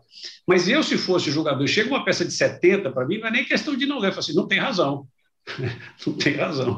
Porque se eu tenho razão, me parece que é muito mais simples e objetivo eu demonstrar que tem razão. Minha preocupação sempre com essa questão da automação é a análise das provas. E aí, já para responder o Ludovino, né, nas conversas e debates. Ah, outra coisa, doutor você sabe que isso me deu uma ideia com a apresentação aqui do, do Defino, ficou uma ideia de eu apresentar para os clientes tudo o que a gente faz. Né, o nosso sócio que comanda a CIV em São Paulo, Dr. Francis Fernandes é um apaixonado por tecnologia e ele nos fez evoluir muito nisso. Quer dizer, eu poder mostrar hoje para os meus clientes como é que são coletadas as publicações, a segurança de que eu não vou perder prazo. É como é que toda a comunicação interna vai para uma pasta. Então, o advogado se esqueceu de como foi aquela conversa, uma troca de e-mails, ela vai, basta que eu copie o meu robô e aquilo vai direto para a pasta. Os protocolos, né? a, a automação, é, na linha do que o doutor é, Henrique trouxe, tem uma outra facilidade, a facilidade de eu auditar o que o robô fez. Né? Então, o meu robô ficou ali para fazer os protocolos. Eu tinha 100 protocolos, eu consigo analisar, olha, 90 foram, deram certo. Nesses aqui, cinco a gente teve problema, cinco a gente não conseguiu.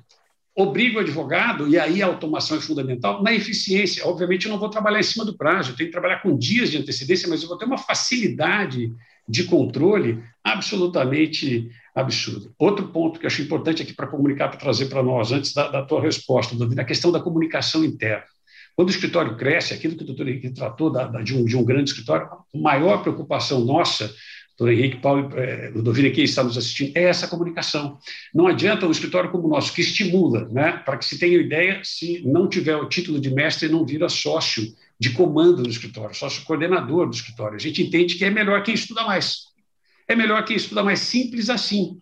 Portanto, não adianta eu colocar, estimular os meus jovens advogados que façam cursos, que vão para a Itália, que vão para a Espanha, e, e, se eles não voltarem, e que o meu escritório de Três Lagoas, o de Goiânia e o de Ribeirão, tem, e os outros tenham conhecimento daquilo que foi inovado. Então, a comunicação interna é uma preocupação. Fica outra dica importantíssima aqui é, do doutor Henrique.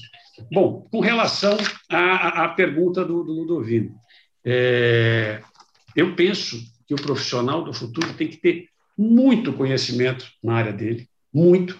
O que vai diferenciar, a, a, a, volto a dizer, o robô vai tirar lugar de quem hoje, se olhar para o BIC e falar, estou fazendo trabalho de robô, estou autômato aqui, doutor, não estou preocupado em conhecimento, simplesmente sento na minha cadeira para fazer um trabalho repetitivo de prazo. Esse, efetivamente, tem que se preocupar. Portanto, eu penso que o advogado do futuro vai ser a mescla de quem conhece muito a sua área técnica, muito a sua área técnica, de quem conhece o mercado dos clientes que atende, e isso, de novo, passa a ser muito essencial. Quando a Paula fala que estudou para fazer negócio, ela está olhando não o caso concreto daquele cliente, ela está usando o negócio do cliente. Então, me parece essa outra característica fundamental e um poder de empatia, conhecer o negócio do cliente, um poder de empatia de se colocar no lugar do cliente e, por fim, o conhecimento e tecnologia.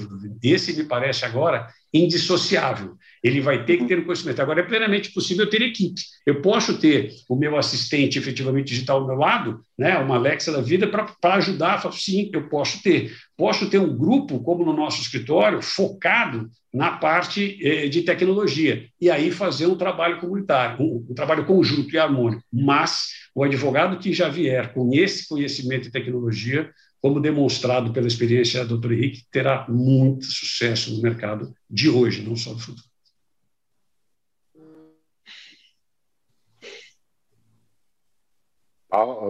Agora sou eu, pessoal. Isso. Olha só, gostaria de dizer ao doutor Henrique que eu estou encantada com o sistema, viu? Foi um prazer conhecer é, o sistema e gostaria de dizer para o doutor Marcelo é, que gostaria que muitos dos nossos gestores se espelhassem no seu exemplo e na sua fala, né? É, nossos, nossas atividades são sim atividades que a gente precisa observar como empresas, né? É, dá, dá muita satisfação ouvi-lo é, falar sobre a organização do escritório. Né? Espero que outros gestores possam é, se espelhar no senhor. É, respondendo aí as perguntas do Ludovino, é, gostaria de pontuar o seguinte, né? É, mais uma vez, eu, o exemplo do doutor Henrique é preciso. Né? Muitas vezes, quando eu converso, quando eu faço as palestras, dou as aulas, né, os advogados ou juristas chegam depois e falam: Poxa, Paulo, mas eu sinto que sou eu que trabalho para o sistema. eu ainda te, eu tenho que fazer todos os meus prazos, eu tenho que fazer todas as questões, depois ainda tenho que passar um tempo ali é, grande do, do, meu tempo alimentando sistemas. E o que a gente vê com a, com a progressão da tecnologia é que a gente mude o ângulo, quem são os usuários e o que, que eles precisam. Então, o exemplo do doutor Henrique é primoroso nesse sentido. Né? É, qual é o assistente virtual que a gente que a gente precisa?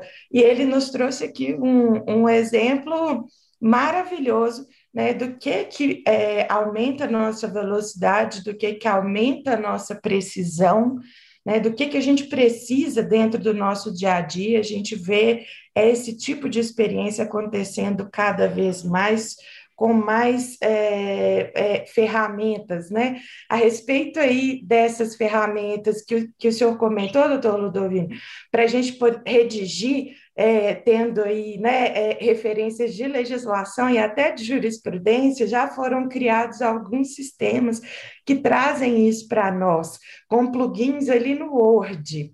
Tem sistemas que também ajudam, por exemplo, a fazer isso quando a gente está fazendo tradução de documentos, né? Que a gente precisa uhum. aí de, do inglês técnico ou de uma outra linguagem técnica, se valendo de base de dados oficiais jurídicas internacionais, né? Isso tudo pensado a partir do que, que o jurista precisa. É, e, e pensando aí nas qualidades do jurista, gostaria de pontuar o seguinte, né? Nesse mar de informação que a gente vive, nesse mar de conhecimento que a gente tem e que tende, é, a gente tem a tendência que se intensifique cada vez mais, o que, que vale muito? Né? Eu gostaria de pontuar duas coisas. Uma delas é a curadoria de conteúdo. É como instrumentalizar aquele conhecimento. Uhum. É, no caso dos juristas, né, é, sejamos nós advogados é, trabalhando ali a questão de um cliente, sim, existe um mar de jurisprudência, mas porque o caso do meu cliente é diferente. Né? Aqui, isso, inclusive, é que nos permite fazer com que o direito respire, né? E nesse mar de conhecimento que a gente tem, como a gente enfrenta né, esse mar de conhecimento? Juntos.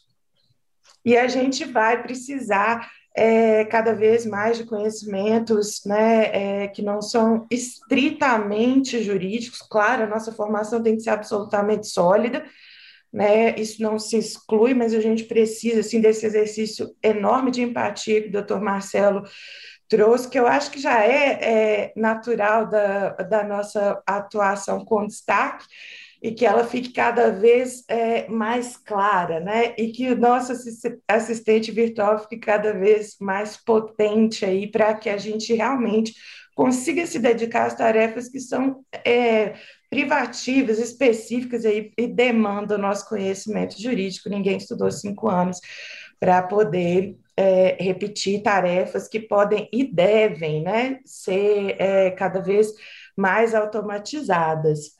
É, e com relação ao nosso judiciário, é, fica mais uma vez né, o convite, inclusive o apelo de que a gente tenha, assim, cada vez mais em larga escala, utilização de tecnologia. Claro que a gente precisa acompanhar muito bem a utilização de tecnologia em processos dentro do judiciário que vão causar impacto aí nas esferas de direito é, né, das pessoas. A gente tem alguns exemplos né, de utilização de inteligência artificial por, é, que nos causaram certa preocupação, como o algoritmo ali de é, dosimetria de pena que foi utilizado nos Estados Unidos e percebeu-se aí que ele condenava muito mais pessoas negras do que pessoas brancas, né? Como que a gente vai fazer para poder lidar com esse tipo de situação?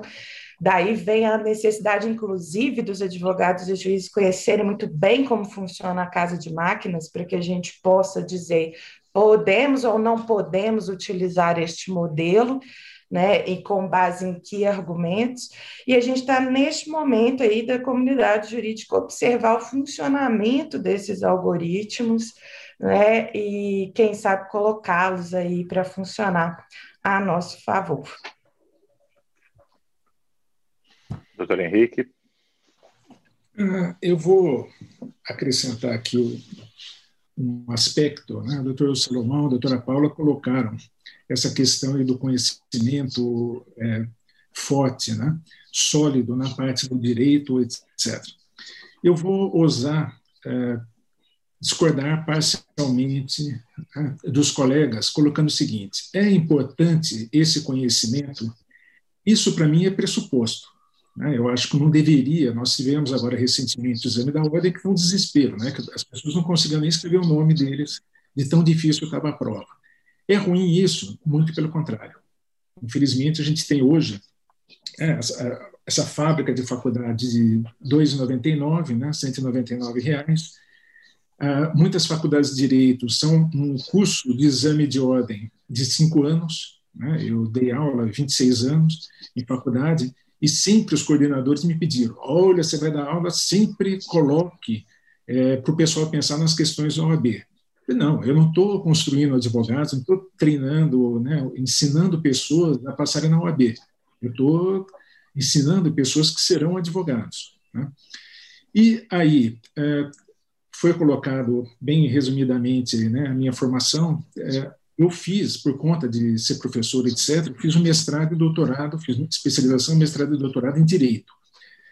Só que o grande amor meu sempre foi economia, e fui descobrir isso. Então, eu fiquei 10 anos na Unicamp, no Instituto de Economia, fazendo o curso lá de doutorado em desenvolvimento econômico. Eu sempre brinco que eu fui aprender o direito do trabalho fazendo o curso de economia. E hoje em dia, se me permitem, na minha área, um bom advogado, um bom juiz, um bom procurador do trabalho, ele deveria conhecer bem a economia. O mundo hoje está mudando não em termos do direito, está mudando em termos de organização da sociedade. Né? Eu sempre me arrepiava né? aquela coisa do TST, atividade fim, atividade meio. Tá? Pela minha formação em economia, gente, não existe isso. Né? O que, que, é isso? Onde está definido? Em lugar nenhum. Organização de empresa, administração de empresa, não existe essa distinção. Né? Hoje em dia, olha o desafio da gente ter que julgar esses processos de Uber. Tá? Onde é que a gente entra com esse negócio do direito, subordinação, receber? Bom, já começa com os próprios conceitos. Né? Eu fico muito irritado. Não, tem a subordinação. Vamos provar a subordinação. Quem que dava ordem para o reclamante? Aí eu brinco, né? Se eu vejo que o advogado tem espaço para brincar, eu falo, escuta, a gente está falando de uma empresa ou num quartel? Porque receber a ordem no quartel, ou você cumpre, você vai para a cadeia. Né? Porque não é questão de quem responde aquilo. O empregado tem autonomia para poder exercer atividade. Ah, quem é que pagava o salário dele? Não interessa. Né? A, a, a onerosidade é a natureza sinalagmática da obrigação de uma tem o direito do outro. Tá? Então, isso, no aspecto direito, jurídico, vamos dizer assim, é um pressuposto que a gente não, não tem como tirar disso. Mas há necessidade de nós entendermos a sociedade. Eu dei aula em curso de mestrado. Toda banca que eu participava sempre falava para o candidato: Amigo, você citou aqui quatro folhas de doutrina. Eu não vi um artigo de jornal. Você não citou nada, jornal.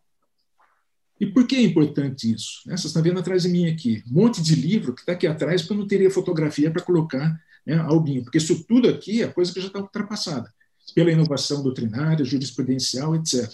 Mas quem é que mostra para nós o dia a dia? Né? O mundo, eu pego o livro aqui de 74, maravilha, não sei o quê, mas hoje nós vivemos em 74. O que está acontecendo? Algum livro aqui atrás está falando do Uber? Algum livro aqui atrás está falando né, da jurimetria, do Lexa, etc. Então, a gente tem que entender a realidade, a gente tem que acompanhar a realidade. E isso não só no aspecto econômico, no aspecto histórico. Todo mundo fala, ah, tem que ter liberdade sindical. Uma vez eu participei de, uma, de, uma, de um debate com o pessoal da CUT sobre essa questão da unicidade sindical. Eu não vou querer aqui me meter, né, querer dourar muito minha pílula. Mas o fato é, eles entraram nesse debate defendendo a liberdade sindical, tem que ter mais um sindicato é, representativo de uma categoria, né? liberdade se contra sindicatos, e eu defendi a unicidade sindical.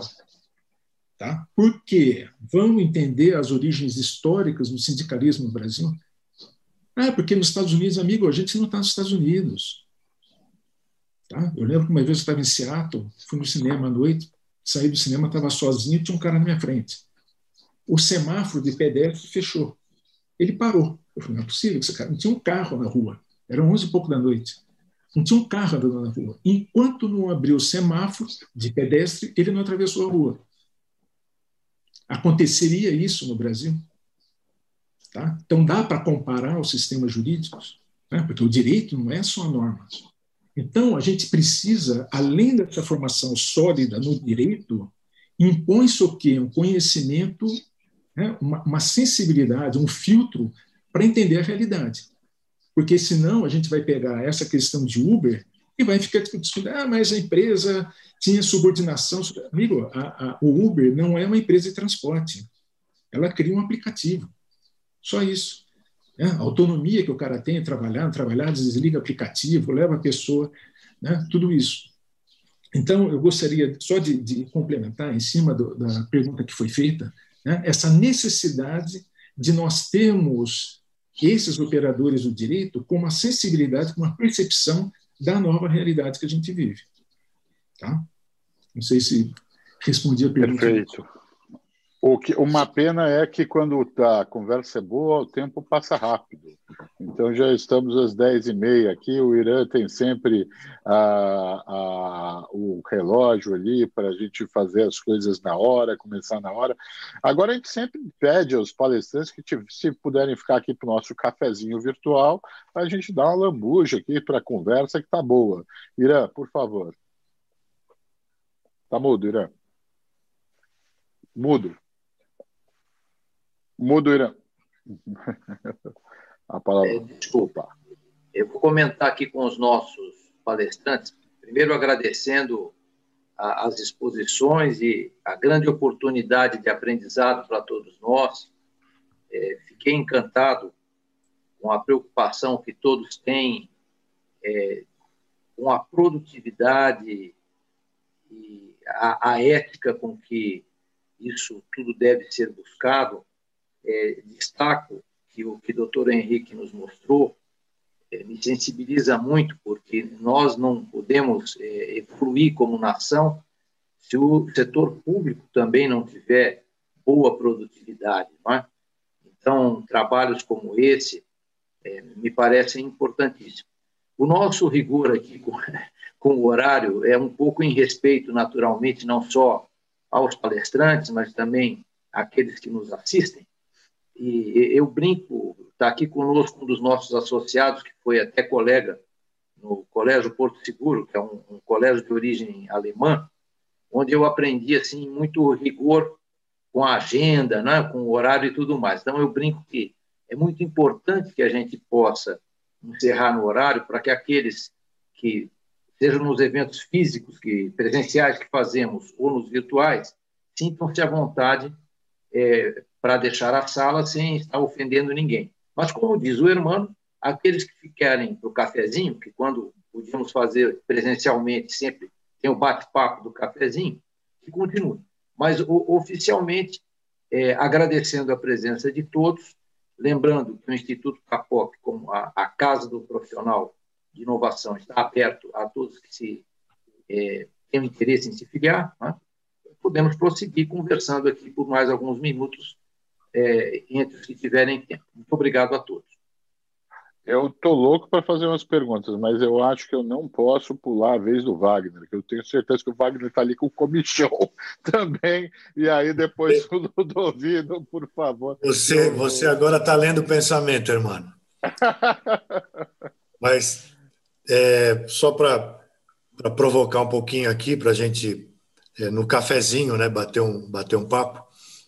É, eu, eu visualizo como uma pessoa que gosta muito de inovação, né? Eu vejo também muitas tecnologias é, chegando, muita coisa acontecendo, como é, reconhecimento facial, como é, identificação é, através de até é, não é mais só na digital, né? Você tem pela íris, existem muitas tecnologias que acabam também invadindo o mundo é, jurídico, que acabam se transformando em provas, né, em alguns em alguns processos, né? Até a questão trabalhista, né? Vai lá com a impressão digital ou com a na hora que ele está entrando na fábrica. Então, é, existem tecnologias que vão permear que não estão realmente em alguns livros, né, doutor Henrique?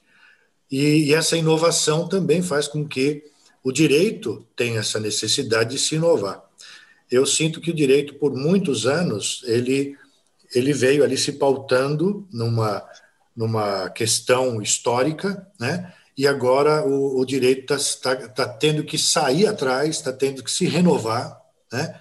e isso é uma coisa muito interessante, é, colocando a profissão do advogado, a profissão do jurista, como uma profissão que, para alguns, é, corre o risco de extinção, para outros, é, ao contrário, ela vai se valorizar utilizando-se de toda a tecnologia que está disponível.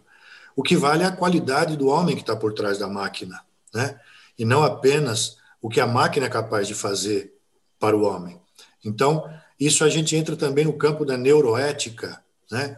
o campo de eh, será que é, é, dentro da ética, dentro do, do direito, será que você colocar um implante cerebral numa pessoa para que ela possa acessar? Será que você utilizar roupas é, que virtualmente fazem com que a pessoa possa é, comprar, né? Você tem os, os relógios que você faz os pagamentos, o que isso pode afetar. Quer dizer, existem muitas tecnologias e muitas coisas novas chegando e que, com certeza, o próprio Uber, né, como o doutor Henrique mencionou, é, se chega uma, uma pizza estragada, a culpa é do iFood, ou é da, do motoqueiro, ou é da pizzaria. Eu estou brincando aqui, mas se a gente extrapolar esse exemplo, a gente vê que a, as tecnologias e as inovações também vão ser é, argumentos jurídicos e vão ter que ser é, bem estudadas e bem acompanhadas. Né?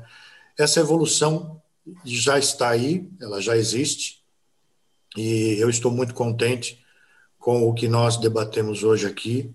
É, realmente teríamos muito mais, com certeza, é, uma hora e meia não, não foi o suficiente. Né? Então, eu agradeço muito também a presença de vocês, de vocês terem aceitado o nosso convite. Antes das últimas palavras dos nossos palestrantes e debatedores, acho que o Bernardo também talvez queira fazer um comentário. Eu vou fazer os meus antes do Ludovino, daí o Ludovino encerra, passamos a palavra para os debatedores, tentamos encerrar com meia hora de atraso, mas eu queria rapidamente fazer três highlights aqui muito importantes. Eu adorei uma fala da, da doutora Paula. Ela fez uma pergunta retórica e fez ali a sua resposta, ela disse juntos é, como nós vamos fazer. Né?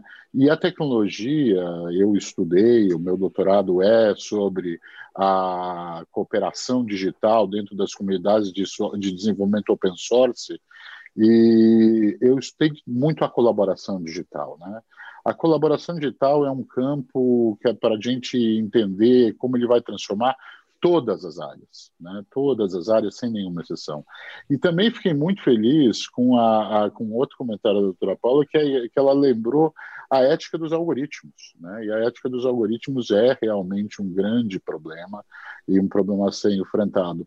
E, por último, acho que tem uma questão aqui que a gente tem uma tradição no Brasil, eu uh, sou administrador uh, de empresa, administrador público, na verdade, uh, pela Fundação Getúlio Vargas, depois fiz meu mestrado, meu doutorado na área de comunicação na PUC de São Paulo, comunicação e tecnologias da inteligência, uh, eu diria o seguinte, que tem, a gente tem uma tradição, e a PUC também é, era muito importante nisso, nós temos uma tradição de grandes constitucionalistas nesse país, né?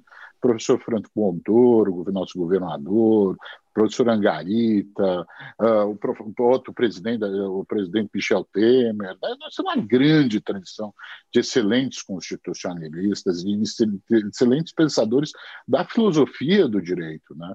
E eu acho que a menção para a gente começar aqui com o problema do, do, simples e do complexo, tendo a filosofia como ponto de partida, não poderia ser mais brilhante para o nosso dia. Então, agradeço também ao professor, ao doutor Marcelo, porque seria, foi uma forma absolutamente preciosa da gente começar, né? Pensar que... O, e lembrar né, que o complexo advém do simples Ah, o complexo não é senão o simples elevado à potência, né? E isso é muito importante para a gente entender aí como é que os nossos princípios do direito vão evoluir com as tecnologias. Bernardo, não sei se você quer fazer um comentário ou se não passamos ao Ludovino. Muito favor. rapidamente, irmão, parabéns. A gente sempre aprende muito nesses nossos encontros. Eu sempre digo que a, a, a, a gente muitas vezes não percebe a, a tecnologia né, que está em nossa volta, mas esse encontro talvez não fosse possível sem a tecnologia. Então, cada um na sua casa, cada um seguro, e a gente está podendo conversar, está podendo. Mais, mais uma coisa é, boa que a gente lembrar: Paula está em Minas, Uh, doutor, uh, doutor Henrique está em Campinas, certo? E o é. Marcelo está em Ribeirão Preto, olha lá. E, o, e, outros a gente nem sabe onde é que estão, né, irmão? Porque a gente põe uma foto atrás, doutor Marcelo, e o cara acha que o senhor está no escritório, mas uh, do, do, da cintura para baixo está de calção na praia, olha o Wagner ali. Então, isso é fantástico, né? É, mas eu queria fazer o, assim, parabenizá-los, fazer um rápido comentário. O doutor Marcelo começou falando sobre a linguagem não verbal, como ela é importante. Então, eu acredito que, apesar das tecnologias, da automação, quer dizer, das ferramentas automáticas, que vêm, no final de contas, é, é, a serviço da nossa felicidade, para que a gente não precise ficar fazendo um trabalho maçante que já está pronta, já está pronto, né? Mas é, a, a, eu acredito assim, o que a tecnologia não vai não vai substituir justamente é o contato, é a questão a, que eu acho muito muito importante, a questão da oratória, né, no caso dos, dos advogados, a nossa fala, a nossa criatividade, a inteligência humano, humana. Isso sempre vai ser necessário que, que as pessoas estejam presentes, que as pessoas estejam é, é, influentes. Então, eu acredito que a gente vai ter mais, mais tempo para para pro, os contatos, para a interatividade, mais tempo para criatividade, mais tempo para amizade, que no final de contas é o que, que todos nós buscamos, é a felicidade do, das pessoas, a felicidade humana. Então, parabéns a todos, eu acho que o encontro foi muito rico. Ludovino. Muito bom. Bom, depois de tudo isso, só nos resta lançar alguns desafios da reflexão aqui para o futuro, se vocês me permitem. O primeiro desafio é o seguinte: eu adoraria criar um lab de inovação legal conectado com vocês aqui no Capoc. Tá? Então, esse seria um desafio interessante. E o que eu percebi dessa, dessa colocação vossa é que vocês estão construindo ecossistemas que são produtivos nesse sentido. Então, acho que esse, é, essa seria talvez a, a, lição da nossa conversa aqui hoje de manhã.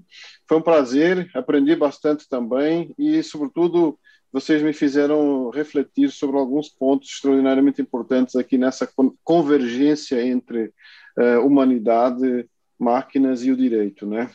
Ah, e um último ponto é, talvez esteja na altura de não falarmos só apenas de environmental social governance e começamos a falar, como diz o hermano, na ética dos algoritmos e a criarmos uma ciência para validar esses algoritmos que vão gerenciar nossas vidas para o futuro, tá?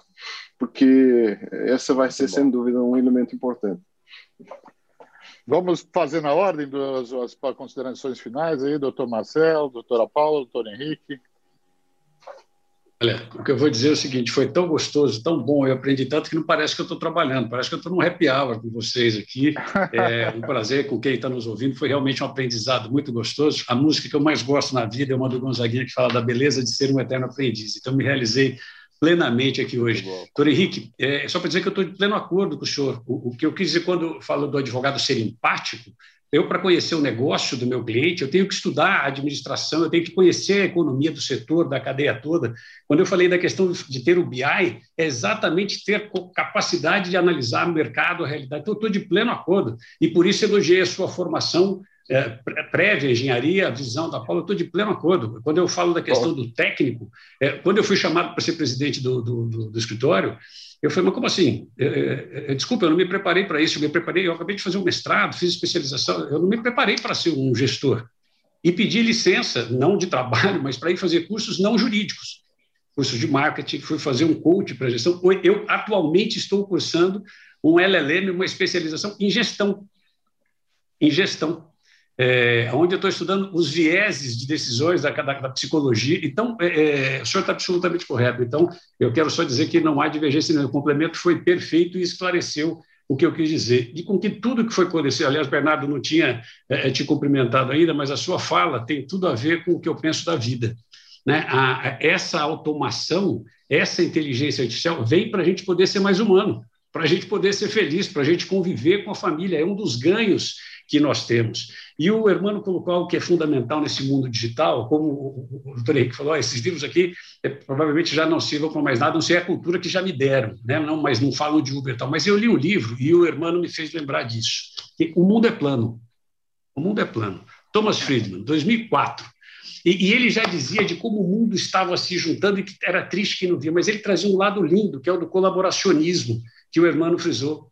É interessante que as pessoas falam, é, mas é muito caro eu fazer a robotização. É muito... Não, existem plataformas gratuitas e esse mundo da tecnologia é interessante, avançou e o mundo se tornou plano por conta disso, por esse interesse em ajudar e colaborar para a evolução. Então, não podia deixar de ressaltar isso, que fez parte efetivamente do aprendizado, a colocação de todos vocês. Wagner, serei eternamente grato por esse convite para estar aqui com todos vocês. Muito obrigado. Vou só, antes da doutora Paula começar, fazer uma descrição aqui. Sabe que não temos apenas um eh, advogado com dotes tecnológicos. O doutor Ludovino Lopes também é engenheiro de sistemas, como primeira formação. Né? então, temos mais de um advogado aqui com esse viés. Interessante, né, pessoal? Eu também gostaria de, de agradecer muito pela oportunidade de ter estado aqui, ter conhecido é, o trabalho do Instituto, ter conhecido a ferramenta do Dr. Henrique, a motivação e também é, a história do Dr. Marcelo e como que ela vem se desenrolando. Tenho certeza que ambos com muito impacto aí nas pessoas que é, têm oportunidade né, de trabalhar com vocês ou com o sistema do, do doutor Henrique. Né, doutor Ludovino, estou né, à disposição, vai ser um prazer, tá? É, essa questão do, do Lab de Inovação Legal, seja apresentando ferramentas brasileiras ou até né, demonstrando nosso protagonismo quando a gente olha a cena de Lotex e Ligotex no cenário internacional né, trazendo aí é, exemplos interessantes, né, e também é, sobre o desenvolvimento e investimento nesse setor. Né, é, peço licença para dizer que é um setor que cresce muito, está chamando bastante atenção e a tendência é de que continue crescendo. O mercado está bem aquecido em fusões, aquisições e investimentos nas ferramentas voltadas aí para o direito, tá? É, e fico à disposição de todos também, aqueles que quiserem fazer contato posteriormente, aí quem nos escuta, estou à disposição para falar mais a respeito, né, para trazer mais referências. Foi um grande prazer. Obrigado. Doutor Henrique? Muito bem. É, gostaria de, antes de mais nada, né, ratificar meu agradecimento ao Wagner pelo convite é, foi realmente um prazer poder estar com todos aqui. A gente sempre aprende muito e é, eu diria até que é, só engrandeceu e gerou novos desafios né, para poder entender justamente a atividade do advogado. Né, porque o dia a dia nosso, dessa coisa da litigância, já foi falado aqui, nós somos treinados para litigância. É, a gente tem que ver esse aspecto preparatório que o doutor Marcelo colocou muito bem, né, entender a realidade do cliente qual é a necessidade, o desafio, né? essa coisa que não é simplesmente chegar lá, pegar o processo e sair né? apresentando embargos, recurso, sustentação, etc. Então, perfeita a colocação.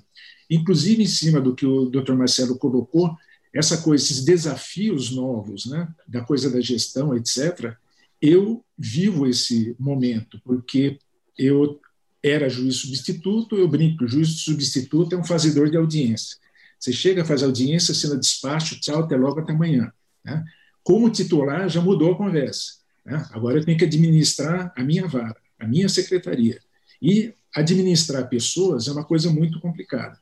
Né? Então, porque cada um. O fato é que todo mundo passou no concurso, mas não quer dizer que a personalidade de todos é igual. Então, a gente tem que ficar trabalhando, entendendo, etc.